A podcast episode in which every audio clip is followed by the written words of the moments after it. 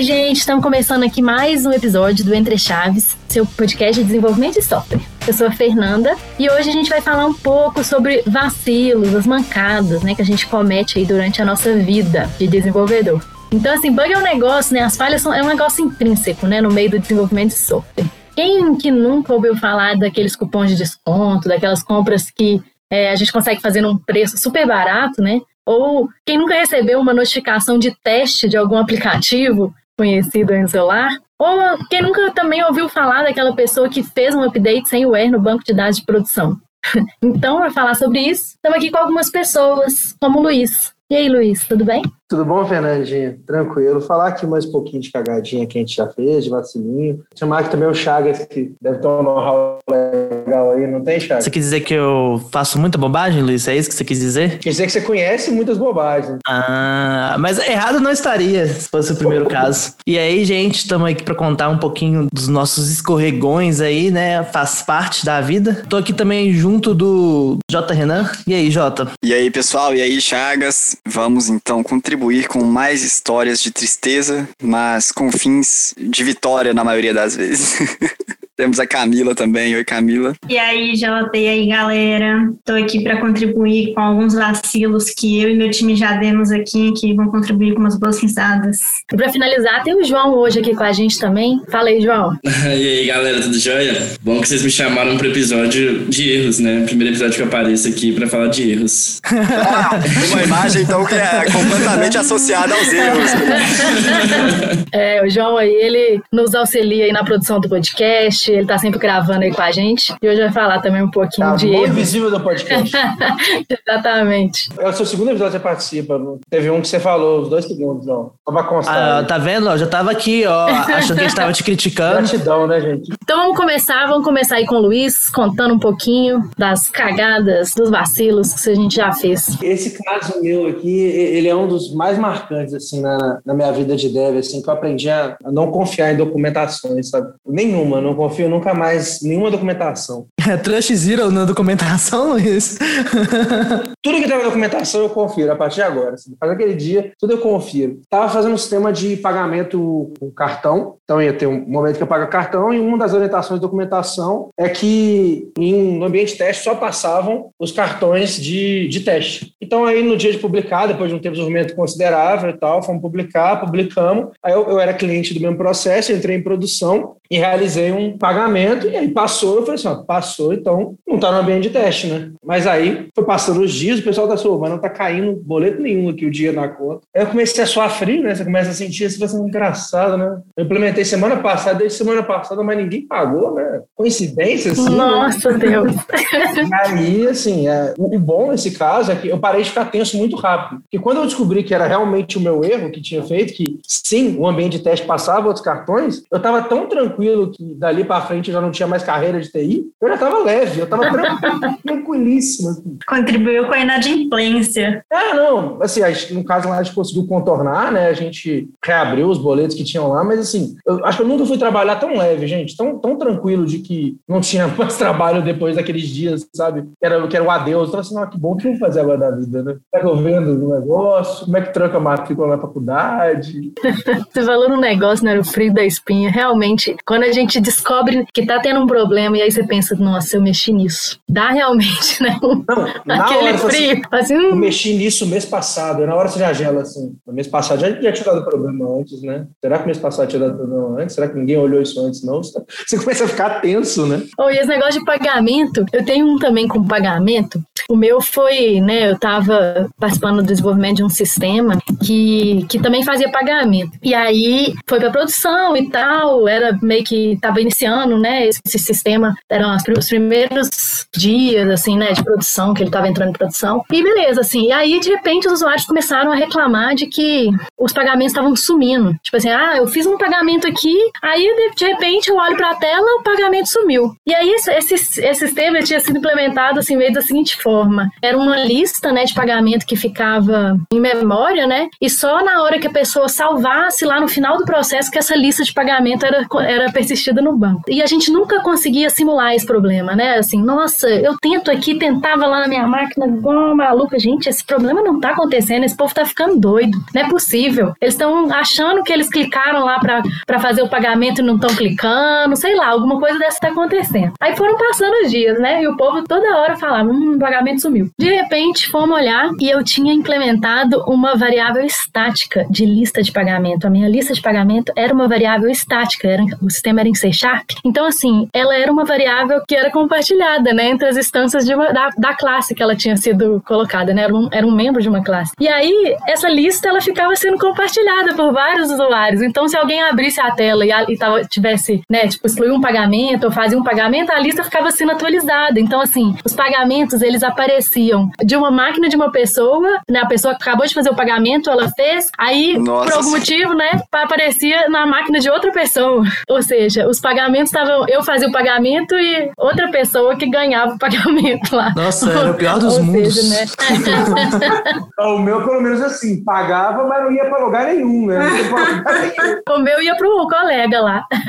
Essas coisas assim com financeiros são difíceis. O que que acontece? Quando assim, é o cliente que deixa de pagar a empresa, é ruim pra empresa, né? Mas quando é a empresa que deixa de dar para um benefício pro cliente, ele liga e reclama toda hora, não é mesmo? E aí, o que aconteceu lá é que a gente tinha um sistema de, de dar bônus para usuários, né? E uh, tinham algumas regras, assim, dependendo da categoria do usuário. Se, e se o usuário ele tipo, fosse de uma categoria, tipo assim, por 60 dias, ele não subisse de categoria, ele parava de receber o bônus, sabe? E aí, esses 60 dias era parametrizado no banco. E a gente acabava fazendo muita, muita sustentação desse produto, porque ele era um MVP que foi expandido, né? Então, vocês conhecem essa história, né? O MVP que é expandido como produto e tal, já é uma bagunça. E aí, no meio da sustentação disso, tô eu e meu time mexendo lá, e aí a gente viu que tinha que trocar um parâmetro. Aí fui eu e o arquiteto mudar o parâmetro, e a gente tinha uma rota já para mudar o parâmetro, para não mexer no banco de produção e tal. Na rota eu tinha que passar na rota o nome do parâmetro, só que o jeito que o negócio foi feito no bar, eu também tinha que passar o nome do parâmetro e o valor. Aí o que, que eu fiz? Na rota, eu deixei o nome de um parâmetro antigo que estava lá, porque eu não vi que precisava alterar na rota. E aí no bar eu coloquei o certinho. E aí a gente mudou, falou, beleza, consertou, vamos continuar a vida aqui. Umas duas semanas depois, estava apresentando o sistema para um cara novo do time. Aí eu fui passar pelo banco e eu vi que o parâmetro lá, que marcava se a pessoa estava há 60 dias ou não, estava um ao invés de 60. Ou seja, em umas duas semanas, várias pessoas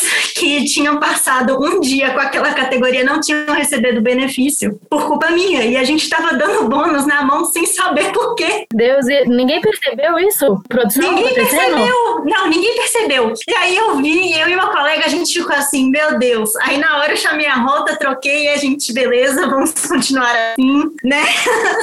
a gente deu para quem precisava, depois a gente fez, a gente tentou corrigir, a gente fez uma query lá para procurar quem não recebeu. Mas assim, foi a galera tava ligando lá e reclamando que não estavam recebendo bônus e a gente tava achando que era outros tipos de erro, sabe? Ninguém pensou em olhar isso, porque era um parâmetro que ninguém mexia. E aí, nossa senhora, que terror que foi na nossa mente, assim, a gente pensou que ia ser demitido. E, nossa senhora. Esse é o erro, Camila, porque, na verdade, quando você comete um erro assim, o que tem que vir é tranquilidade, porque já, já foi o pior, entendeu? Já, já foi o pior. O resto ali, você não tem nem poder do que fazer. Você vai corrigir ali quietinho, tranquilo. Eu, eu lembro que eu demorei assim, até uma reunião, até corrigir tudo e ter uma reunião com o meu chefe na época, demorou um pouquinho. E eu lembro que eu tava leve, tava leve, eu chegava a trabalhar leve, sabe? Tá assim, tranquilo. Assim. Daqui dois dias ele conversa comigo, eu tô demitido. Aí eu vou procurar outra parada pra fazer, outro, outro mercado, talvez, porque não deu, não. Foi, foi, foi ruim, assim. Não funcionou, não.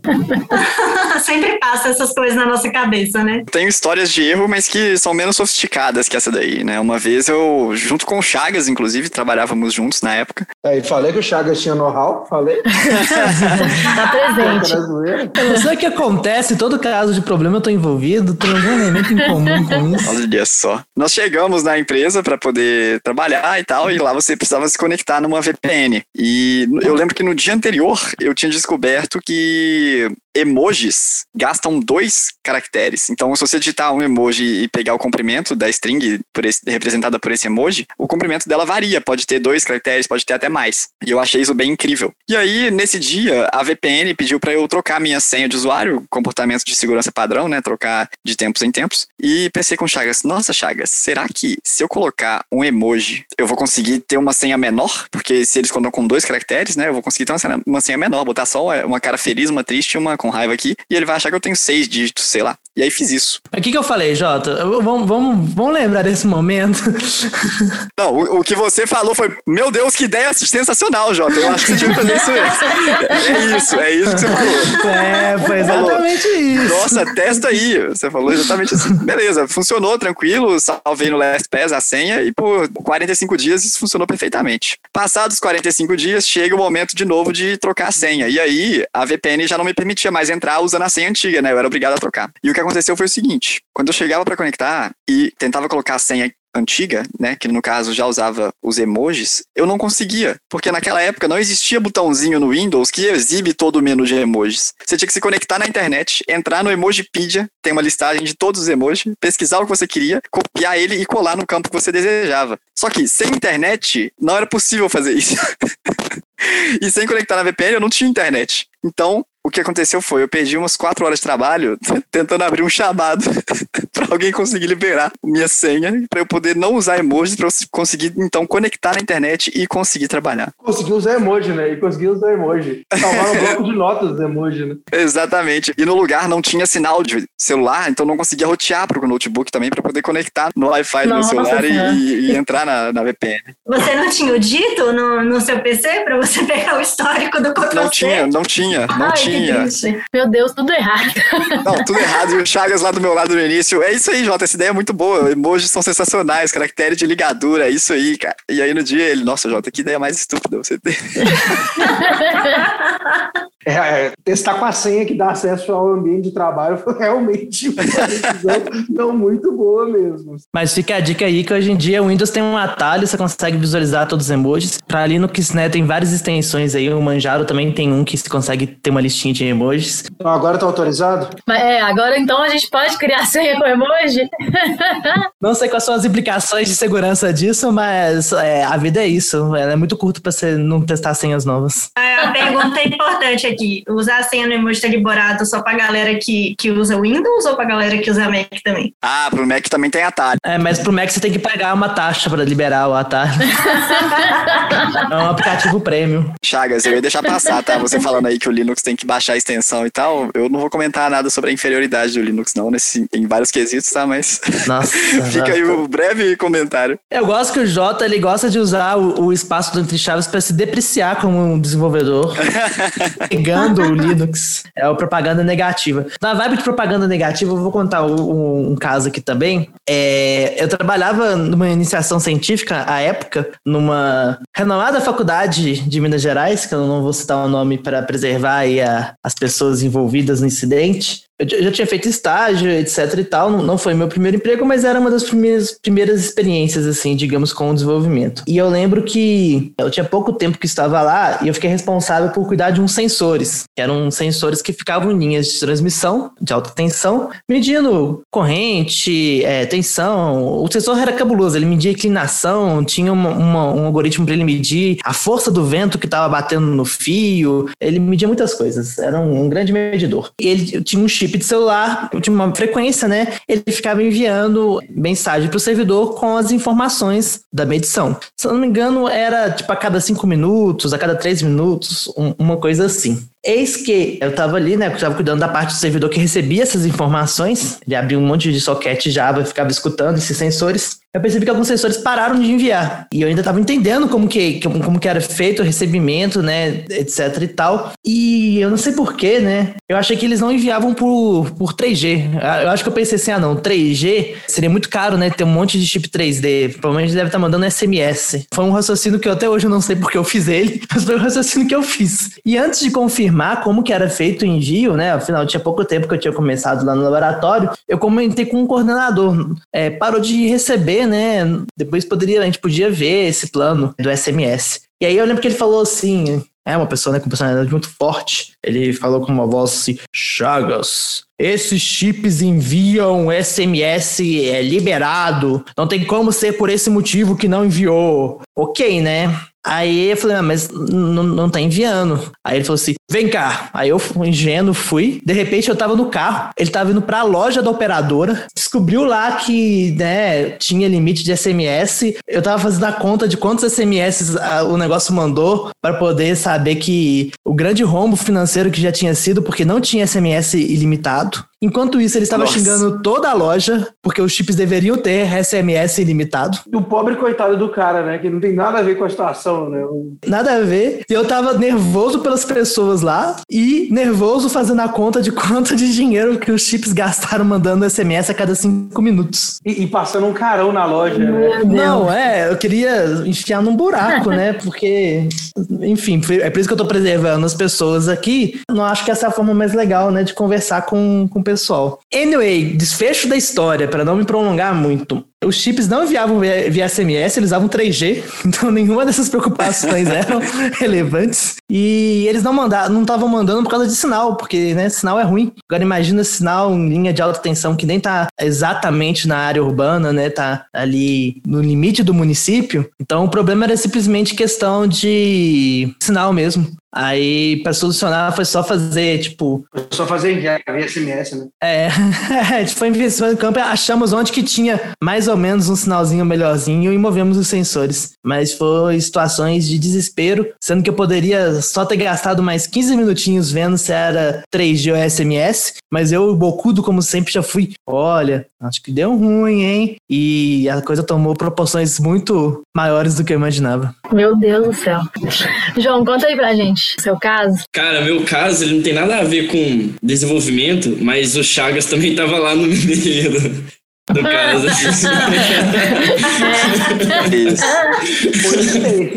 Tô vendo um padrão aí. Então, meu caso ele tem a ver com podcast, né? Só que não foi com Entre Chaves, foi com Agilistas, que é o outro podcast que a gente tem aqui na DTI. Foi assim, quando eu cheguei na DTI, a gente já tinha os agilistas, já rodava o podcast, só que ele era terceirizado, a gente gravava ele no estúdio. E era muito ruim, porque tinha que marcar horário, e a galera queria gravar mais, ter mais episódios. A gente queria internalizar isso. E, como eu já tinha trabalhado numa rádio, a rede de marketing na época, né? Ela falou: Ó, oh, já trabalhou numa rádio, acho que você pode montar uma estrutura aqui pra gente. Eu falei: Não, que isso, tranquilo, simples, vou montar essa estrutura aqui e tal. Aí eu comecei a montar, comprei os equipamentos, comprei, tipo assim, muitos equipamentos, muito caro e tal, montar uma estrutura. Show, vamos gravar aqui dentro agora, vamos poder fazer mais episódio, vai ficar massa demais. Aí a gente foi gravar um dia, no dia gente gravou dois episódios, um episódio, inclusive, o Chagas participou, e o outro episódio era o convidado, o convidado de São Paulo, que tava há pouco tempo assim em BH, com o tempo lá a gente aproveitou e gravou com ele. Aí na hora de gravar, tranquilo, gravei os episódios, gravei os dois episódios, coloquei um, um pendrive lá pra gravar os episódios, gravei, show, fui editar. Fui ouvir o episódio, não dava pra ouvir nada. Tipo assim, o episódio de 30 minutos tinha 3 minutos de áudio, todo embolado, sem entender nada, sem saber o que tava acontecendo. Eu falei, carai, fudeu, né? Tipo assim, tinha um mês de DTI, o, o podcast que era terceirizado, a gente passou pra cá pra dentro, eu já caguei com ele todo. E o vou fazer agora? E um dos convidados, como que o cara era de fora, tipo, não ia ter como gravar com ele de volta. Aí foi mó B.O. Aí eu virei assim pro Schuster, falei pro Schuster, Schuster, sabe aqueles dois episódios que a gente gravou? Então, a gente não gravou não. Deu muito ruim. Aí o Schuster olhou assim pro alto, virou pra mim, eu já tava esperando ir embora da DTI, né? Ele falou pra mim, é, merdas acontecem.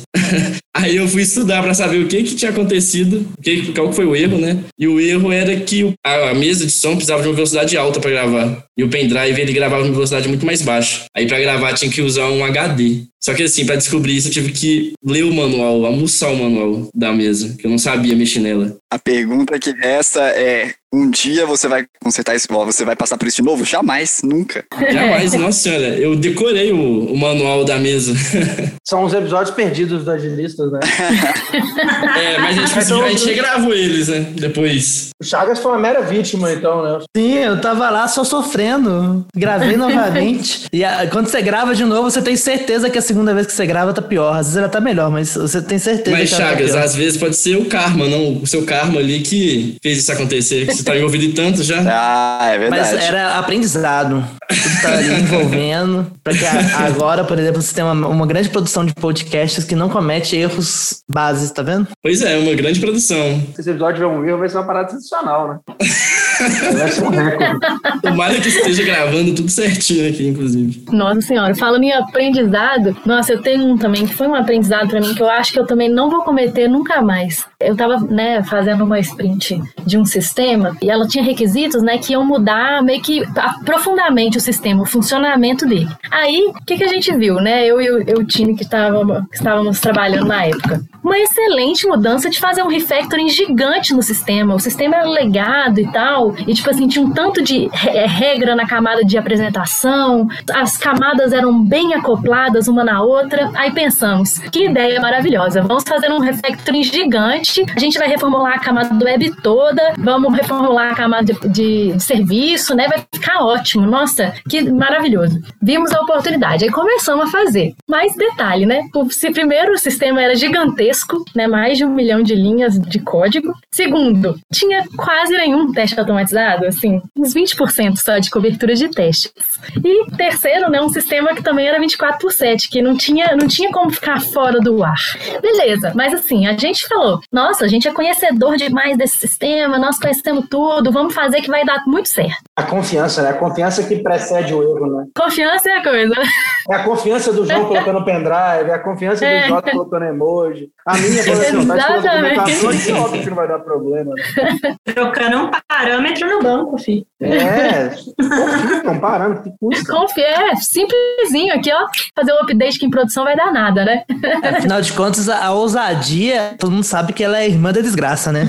É o, é o preset, né? É, exatamente. E aí, então, fizemos esse negócio, né? Mas claro que deu errado, claro que deu errado. A gente ficou uns três meses, gente, tentando colocar esse negócio em produção e não conseguíamos, porque assim, era um minuto de produção, 500 erros, a gente tinha que voltar, corrigir tudo. Aí ia pra produção um minuto, mais 500 erros. Assim, foi surreal, foi surreal. Foi uma decisão completamente errada de ter feito um refactoring tão grande, sem ter nenhuma garantia de teste, sem ter nada, assim, só na, na raça mesmo, sabe? E aí a gente, né, foi um aprendizado muito grande pro time, que isso não se faz, né? Mesmo se você conhece muito do sistema, ainda mais um sistema legado e enorme, que, tipo assim, as coisas que você faz, você não consegue muito entender o que, que elas vão impactar. Então, assim, um super aprendizado e realmente nunca mais faço refactoring sem testes automatizados. Por isso que eu fico enchendo o saco com o teste automatizado hoje, foi por esse episódio. É só pra dormir à noite, né? Não quero mudar não, só quero dormir à noite, quero só conseguir dormir tranquilo. Falando em aprendizado, eu vou contar um caso que não houve aprendizado na minha parte. É, eu trabalhava com desenvolvimento mobile na época, Android nativo,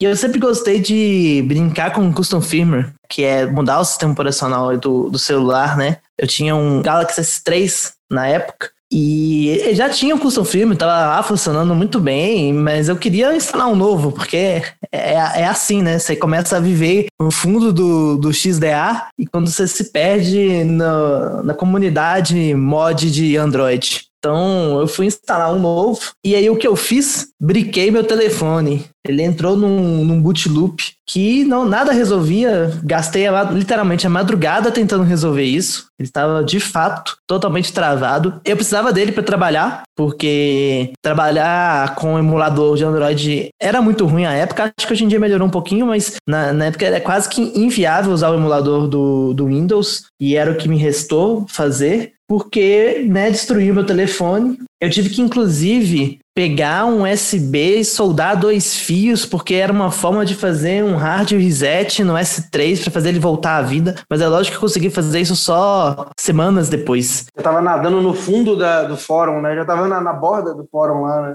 É, acho que chamava Digsal, um negócio assim, Dig só.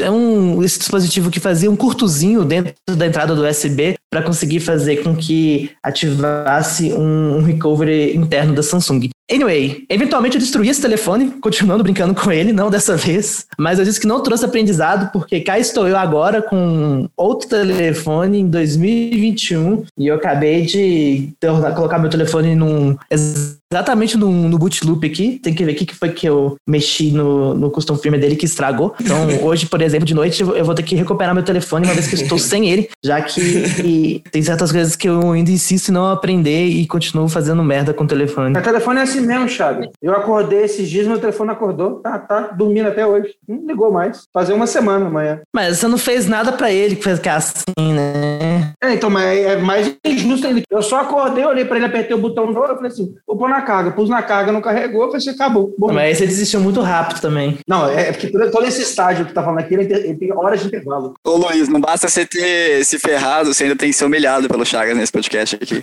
É, é, que absurdo, né? Essa do Chagas bem recente, né? Uma de ontem pra hoje, assim. Mas prova que a gente, né, tá aí fazendo sempre cagar, sempre vacilando. Prova de que ele atrai, né? Ou isso. Não vem querer criar essa mitologia em torno de mim, não. Tá chosica.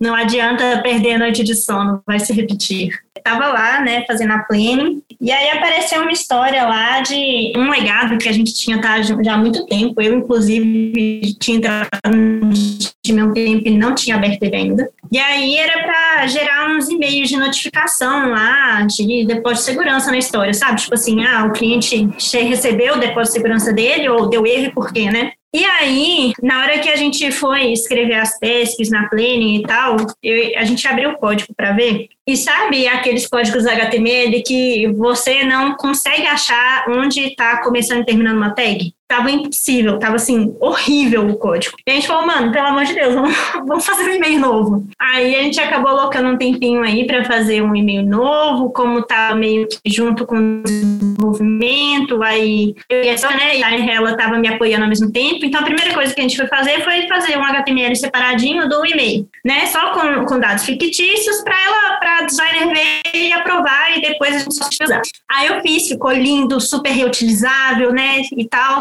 E aí a designer aprovou e eu tinha colocado lá uns dados. Ela aprovou e depois eu parti para fazer a substituição dos dados, né? Receber as informações que eu tinha que consultar, colocar no e-mail e enviar o e-mail. Beleza. Publicamos em produção, o e-mail estava sendo enviado. E aí, alguns meses depois, surgiu uma outra história aí que era gerar um e-mail nesse, nesse legado também. Aí eu falei com a pessoa que, tava, que ia fazer história que eu tinha feito, né, já um e-mail muito mais fácil do que tinha lá, que ele podia usar. E aí ele falou: beleza, vou usar, tá muito legal. E aí, na hora que ele estava fazendo a validação da história dele, ele percebeu que o número do suporte da empresa estava o meu WhatsApp. E isso ficou em produção por meses. Mas você não recebeu milhões de WhatsApp, É, não? mas você não recebeu nenhuma mensagem, não? Mano, eu nunca recebi uma mensagem. E, e quando a gente descobriu isso, tava em freezing. E ainda, tipo assim, depois que a gente descobriu isso, eu já comecei a pensar, mano, eu vou fingir que eu sou o bot aqui da empresa. eu já tinha todo um plano arquitetado até a gente conseguir publicar. A foto da Camila era o logo da empresa, ninguém entendia, né? Pô, ela realmente gosta de trabalhar lá.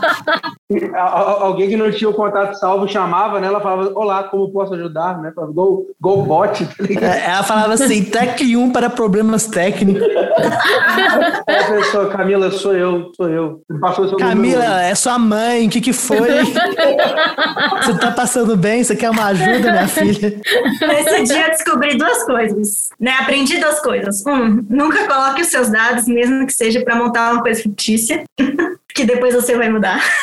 Dois, ninguém reclamava disso com o telefone do suporte, porque, mano, foram meses e ninguém ligou, então tava tudo ótimo. Mas foi um perrengue engraçado, assim. Descobriram que meu número tava lá. É, colocar os próprios dados é sempre ruim. Teve uma vez que eu gerei um contrato com a empresa que eu trabalhava, porque eu coloquei meus próprios dados, mas foi em QA. Mas era um contrato, tá? tinha até assinatura digital.